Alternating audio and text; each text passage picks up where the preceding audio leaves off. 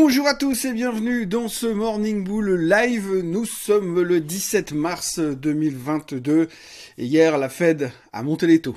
Grosse surprise, on s'y attendait pas du tout, du tout, du tout. Donc c'est officiel, 0,25% de hausse sur les euh, taux directeurs de la Banque centrale américaine. Tout le marché était au courant depuis le début de l'année pratiquement. On s'attendait bien évidemment à plus que ça au début de l'année, mais par contre entre deux, il y a un truc qui s'est passé, c'est la guerre en Ukraine, donc tout d'un coup, il a fallu réajuster. Donc sur cette nouvelle-là, c'est comme d'habitude, les marchés, ils ont besoin de savoir, ils ont besoin de comprendre, ils ont besoin qu'on les câline et qu'on leur explique exactement où ils vont, comment ils vont et comment ça va se passer. Et par rapport à ça, ils peuvent s'ajuster. Alors maintenant, vu qu'on sait juste tout ce qui va se passer, puisque la Fed était super claire, ils ont donné un plan de marche, ils ont expliqué comment ils allaient faire ces prochaines années, tout le monde est au courant, donc vu que tout le monde sait maintenant ce qui va se passer, le marché n'a plus qu'une chose à faire, remonter.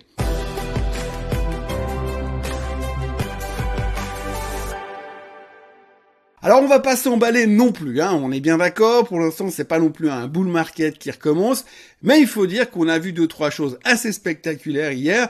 Il faut quand même noter les rebonds fantastiques des marchés européens, le CAC, le DAX, le DAX a repris 16% depuis le euh, depuis le 7 mars. Donc depuis 10 jours, euh, le, le, marché allemand a repris 16%. Et là-dedans, il y avait deux jours de week-end en plus. Donc c'est juste spectaculaire. On est toujours dans la tendance baissière sur le DAX, on est toujours dans la tendance baissière sur le CAC, sur le S&P, etc., etc. C'est intéressant quand on regarde le S&P 500. On est revenu hier soir juste tout en haut du canal descendant sur le S&P, comme on peut le voir sur les graphiques. Et par contre, alors il y a un indice qui a été spectaculaire, c'est le Nasdaq, qui alors lui carrément, il a non seulement rebondi, pété la tendance descendante, il est sorti, il clôture en delà de ce, canal descendant, donc il faut avoir s'il arrive à confirmer pour pouvoir déclencher un rebond un petit peu plus durable. Alors c'est clair, de l'autre côté, il y a toujours l'Ukraine qui pose problème, mais ça a l'air de se calmer aussi pour l'instant, puisque euh, le président ukrainien a quand même laissé entendre que, en ce qui le concernait, il était exclu il n'était même plus question d'imaginer un jour que l'Ukraine puisse rentrer dans l'OTAN. Donc ça a plu à Monsieur Lavrov, le ministre, euh, le ministre russe des Affaires étrangères, ce fera, le gars qui a l'air des, méchants des films, dans les films de James Bond. donc c'est plutôt des bonnes nouvelles. Donc ça a l'air de se calmer du côté de l'Ukraine. Bon, les Russes ils continuent à bombarder, à massacrer des civils, mais apparemment ça gêne beaucoup moins le marché pour l'instant, puisque le marché est rassuré parce qu'on a bon espoir qu'un jour ou l'autre ils arrivent à se mettre d'accord et à trouver une solution pour mettre un terme à cette guerre on en parle même dans certains médias. Donc, vous avez le côté guerrier qui est en train, pour l'instant, de se calmer. On parle plus d'attaques nucléaires, on parle plus de pastilles d'iode, on parle plus de vider euh, nos abris anti-atomiques, de virer les caisses de vin qu'on avait dedans et puis de transformer ça en vrai abri anti-atomique. Donc ça a l'air de se calmer. Et donc par rapport à ce que la Fed a annoncé hier, eh bien ça a encore plus rassuré tout le monde puisque clairement l'ordre de marche est très clair. La communication de Monsieur Powell est très claire puisqu'en gros hier, si on veut juste retenir ce qu'il a dit, eh ben Monsieur Powell il a dit ça. Nous devons restaurer la stabilité des prix. Sans blague. L'inflation est très très supérieure à l'objectif. Oui, en gros, euh, ça fait des mois qu'ils essaient de nous dire qu'ils savaient qu'ils savaient ce qu'allait se passer. Vous vous souvenez? Inflation transitoire, inflation sous contrôle. Ben en fait, non, pas du tout. Il a aussi dit nous sommes pleinement engagés à faire baisser l'inflation. Une inflation élevée a un impact sur tout le monde. Ok. il paraît aussi que l'eau, ça mouille. Il a dit, nous prévoyons que l'inflation va redescendre. Cela peut prendre plus de temps que nous le souhaiterions. En gros, le gars, il a aucune idée, il n'en sait rien du tout. Il s'est vautré l'année passée avec ses prévisions, mais maintenant là, c'est bon, il sait que ça va être compliqué et il nous le dit et ça fait même plaisir au marché. Après, il a dit aussi nous avons les outils dont nous avons besoin et nous allons les, utiliser. Nous avons un plan au cours de cette année pour augmenter régulièrement les taux d'intérêt et aussi pour réduire la taille du bilan de la Fed. C'est une bonne nouvelle, ils, ont un plan, donc il faut juste espérer que le plan se déroule sans accroc. Mais si c'est le même plan qu'ils avaient au mois de décembre, ça risque d'être un tout petit peu compliqué. Mais la bonne nouvelle, c'est qu'ils ont un plan. Ensuite, il a ajouté je suppose que je dirais que l'on s'attend toujours à ce que l'inflation diminue au second semestre de cette année, mais nous nous attendons toujours à ce que l'inflation soit élevée cette année. Oui, d'ailleurs, au passage, ils ont déjà remonté leur target d'inflation. Avant, ils avaient un target annuel moyen en 2022 à 2.6, et là, ils sont déjà à 4.3. Il s'est pas arrêté là non plus, hein, parce qu'il a dit encore, nous nous attendons à ce que l'inflation reste élevée jusqu'au milieu de l'année et qu'elle commence à baisser ensuite, puis euh, plus fortement l'année prochaine. Donc, en gros, il en sait rien.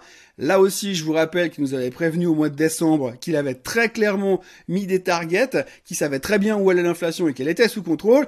Il a perdu le contrôle, mais il sait quand même où il va cette année. Ensuite, il a ajouté quand même, avant l'invasion de l'Ukraine par la Russie, j'aurais dit que l'on s'attendait à ce que l'inflation atteigne un pic au cours du premier trimestre. Peut-être à la fin du premier trimestre. Ça, il le dit. Ça sert pas à grand chose, puisque de toute façon, entre deux, euh, la Russie a envahi l'Ukraine. Donc, du coup, ce qu'il pensait, eh bien, il s'est il gouré encore, mais c'est pas de sa faute, parce qu'entre deux, l'Ukraine a été euh, envahie. Il a dit aussi, maintenant, nous voyons déjà un peu de pression à la hausse à court terme sur l'inflation en raison de la hausse des prix du pétrole et des autres matières premières. Donc oui, on vient de découvrir à la fête, visiblement, hein, que quand les matières premières elles montent, eh bien ça fait monter l'inflation. C'est incroyable, on s'y attendait pas du tout. Il continue dans son discours en disant encore, nous avons eu la stabilité des prix pendant longtemps et nous avons peut-être fini euh, par le considérer comme acquis. Euh, maintenant nous voyons la douleur et je suis assez vieux pour me souvenir de ce qu'est une forte inflation.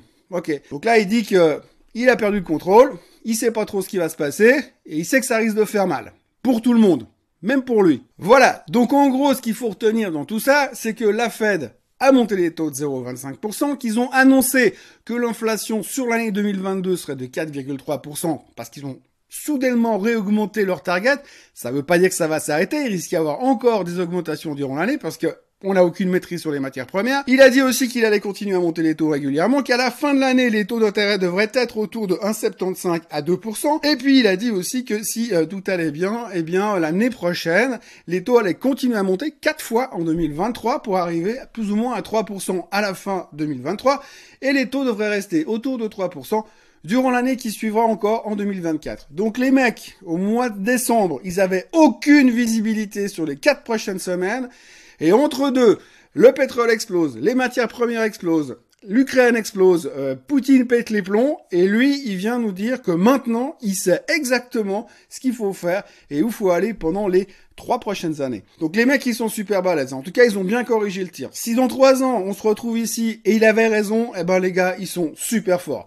En tous les cas, ce qu'il faut retenir hier, c'est que à la fin, les marchés, ils ont beaucoup apprécié et tout a rebondi d'une manière assez spectaculaire. Maintenant, les futurs aujourd'hui sont légèrement flat, légèrement négatifs, donc euh, il devrait y avoir un petit peu de prise de profit assez logiquement.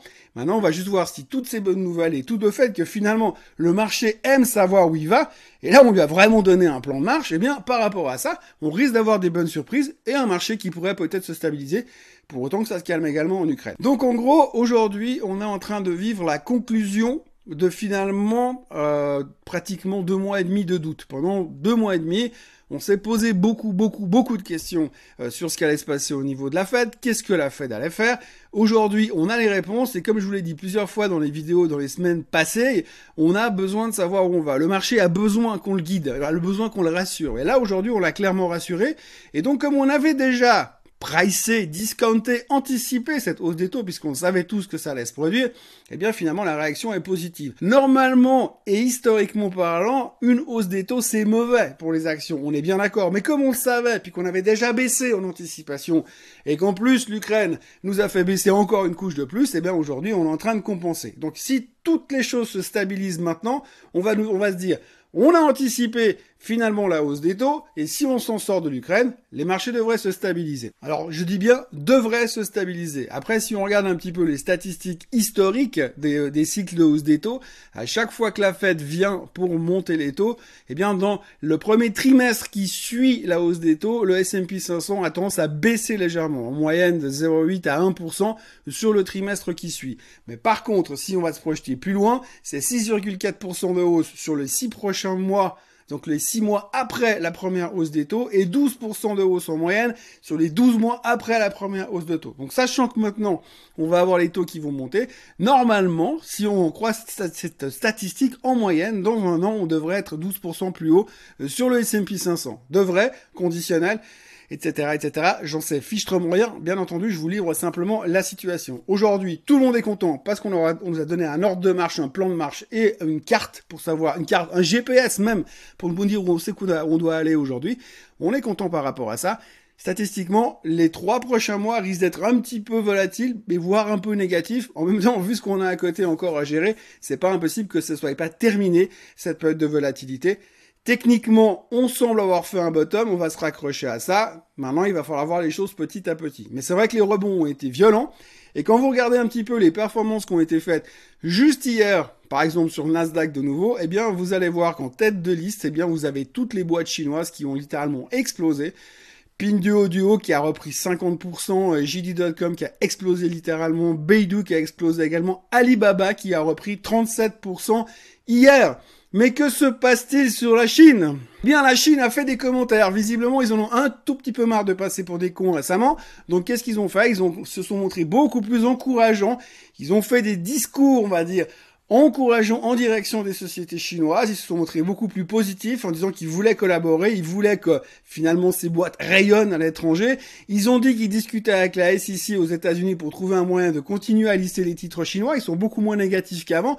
Donc ce, soudain intérêt par le gouvernement en direction des grosses sociétés chinoises a laissé en supposer aux investisseurs que finalement, eh bien, ils étaient moins agressifs que ce qui ne l'était encore il y a deux mois en arrière. Donc, changement de tendance. Résultat, eh bien, vous avez des boîtes qui ont littéralement explosé sur le marché chinois. Alors, vous avez le, le DTF, le Dragon, euh, le Dragon ETF d'Invesco qui a repris 25% hier. Et donc, toutes les boîtes tech chinoises ont littéralement explosé hier. Donc, 37% de hausse sur Alibaba, par exemple. Alors, évidemment, par rapport à là où elle vient, on est encore loin d'avoir récupéré ce qu'elle a perdu. Mais en tout cas, il y a l'air d'avoir quelque chose d'un tout petit peu enthousiasmant. On peut comprendre, finalement, parce que la Chine, depuis quelques temps, ne fait que baisser. Quand on regarde les graphiques chinois, c'est juste euh, un knife également. Quand on regarde la performance du, euh, de, du, de Hong Kong, par exemple, le HSI, le Hang Seng à Hong Kong, eh bien, il a perdu aussi quasiment tout ce qu'il a fait ces 12 dernières années, donc on est revenu à la case départ. Ça fait deux séances de hausse de suite de 6% quasiment à Hong Kong, donc on est en train de péter les plombs de nouveau de l'autre côté, et tout le monde est en train de revenir dessus parce que la Chine cherche à redorer son blason. C'est clair qu'entre ce moment, vous avez les cas Covid qui, expliquent, qui explosent en Chine, une pétée de villes qui sont, euh, qui sont euh, confinées, vous avez euh, les chiffres économiques qui sont en ralentissement, et vous avez la mauvaise image qui vient derrière parce qu'ils ont massacré leur propre société technologique, et en plus de ça, pour l'instant, ils représentent un peu le pays qui est gentil avec la Russie, donc ils ont tous les trucs un petit peu négatifs sur eux, donc là ils sont en train d'essayer peut-être, peut-être, hein, je dis bien, de faire un turnaround et puis de faire changer un peu la perception qu'on a sur eux. Donc hier c'était un premier geste, c'est plutôt encourageant pour les boîtes techno chinoises, mais en tout cas le rebond était spectaculaire et ce qui est super intéressant aujourd'hui, c'est que dans les marchés, encore le monde qu'on fait tout, mais alors tout dans la demi-mesure. Donc voilà ce qu'on peut dire aujourd'hui. Évidemment, l'axe principal de tout ce qui a raconté ce matin, c'est la Fed, la Fed et la Fed. Euh, les prévisions euh, très très lointaines qui ont été annoncées, euh, le plan de marche très clair qui a été annoncé par Monsieur Powell. les marchés sont un tout petit peu soulagés d'avoir ce sentiment d'être guidés pour le futur. On a euh, enfin quelque chose de plus clair par rapport à l'avenir des taux, même si c'est une hausse évidemment. On a aussi quelque chose de plus clair au niveau de l'inflation et on a quand même l'espoir de voir qu'effectivement cette inflation devrait se calmer euh, dans les prochains mois. Reste à voir s'ils ont raison parce que pour l'instant au niveau track record, on peut dire que la Fed ils ont été pas mal faux depuis quelques mois. Euh, ils ont montré leur volonté de corriger le tir. Est-ce qu'ils vont y arriver? Ben, On aura les réponses dans le futur, mais en tout cas, pour l'instant, ça a été quand même relativement bien pris par le marché. C'est ce qu'il faudra retenir de la journée d'hier et de ce qu'on va pouvoir lire et de ce qu'on peut lire aujourd'hui dans la presse à ce sujet. Donc aujourd'hui, thématique Fed, débriefing global. Vous allez forcément trouver beaucoup de gens qui vont venir faire des prévisions. Les stratégistes ont déjà commencé à publier des articles cette nuit dans les médias. Grosso modo, il faut quand même s'attendre à une récession euh, à partir de cet été, pour certains. Il faudra quand même faire très attention. Cette hausse des taux va avoir des conséquences sur les cartes de crédit, sur les mortgages aux États-Unis, sur les hypothèques, euh, sur le prix des, des leasings de voitures, sur les ventes de voitures, sur à peu près tout, sur l'électricité, sur le pétrole, sur le gaz les voitures électriques qui sont tous en train d'augmenter les prix. Donc il y a une inflation qui est en train de se créer et cette inflation pourrait quand même à un moment donné créer une récession aux États-Unis. C'est un peu la crainte qu'ont certains stratégistes, même si d'autres ont l'air de dire qu'on devrait y échapper. On en parlait encore dans la vidéo d'hier. Donc globalement, plutôt encourageant. Euh, quand on regarde les graphiques comme on a vu tout à l'heure, on n'est pas encore complètement sorti du bois, mais il semblerait qu'en tous les cas, pour le moment, on a trouvé un fond. Reste plus qu'à qu'on règle le problème de l'Ukraine. Voilà ce qu'on pouvait euh, dire aujourd'hui et je vous le cache pas qu'il n'y a pas grand chose d'autre à raconter puisque évidemment tout le monde va analyser et décortiquer, disséquer le discours d'hier de Monsieur Powell. Moi, je vous encourage à vous abonner euh, à la chaîne Suisse Côte Suisse et puis euh, je reviens demain matin à la même heure pour essayer de parler peut-être un tout petit peu plus de microéconomie que de macroéconomie cette fois, puisqu'on a fait géopolitique, macroéconomie. Peut-être que demain, on va enfin pouvoir commencer à parler de quelques sociétés. En tout cas, c'est ce que j'espère. Très bonne journée à tous et puis ben, à demain. Bye bye.